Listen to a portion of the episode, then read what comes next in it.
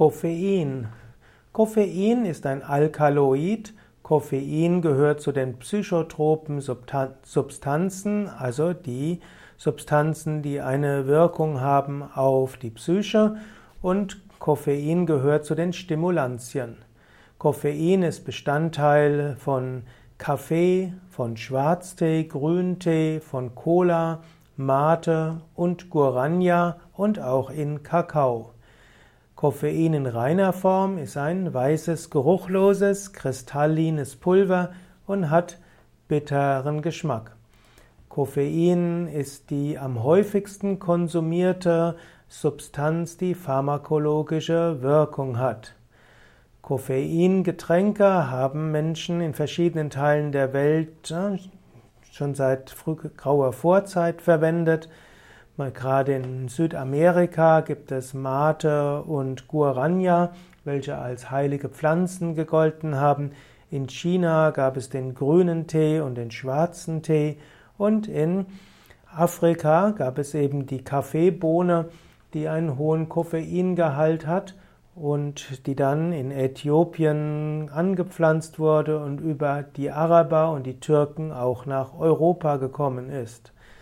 Koffein ist auch enthalten in Schokolade als Teil des Kakaos.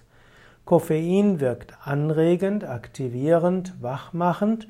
Koffein hat auch eine leicht schmerzsenkende äh, Wirkung. Koffein kann auch abhängig machen. Koffein ist äh, etwas, wenn man jeden Tag zum Beispiel Kaffee oder Schwarztee trinkt und man dann eine oder zwei Tage keinen Tee oder Kaffee trinkt, dann bekommt man Kopfweh oder Müdigkeit oder auch Übelkeit.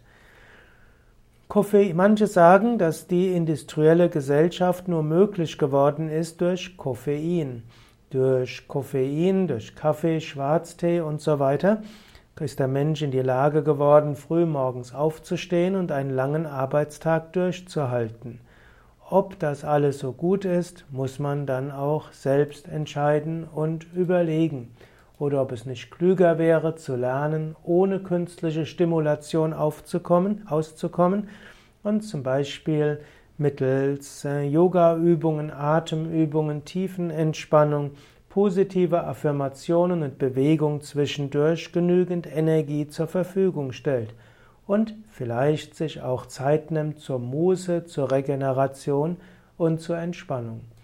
Manche sagen, dass die moderne Leistungs- und Anspruchsgesellschaft letztlich getrieben ist durch Koffein und dass die Gesellschaft sich ändern würde, wenn man wieder auf Koffein verzichten würde.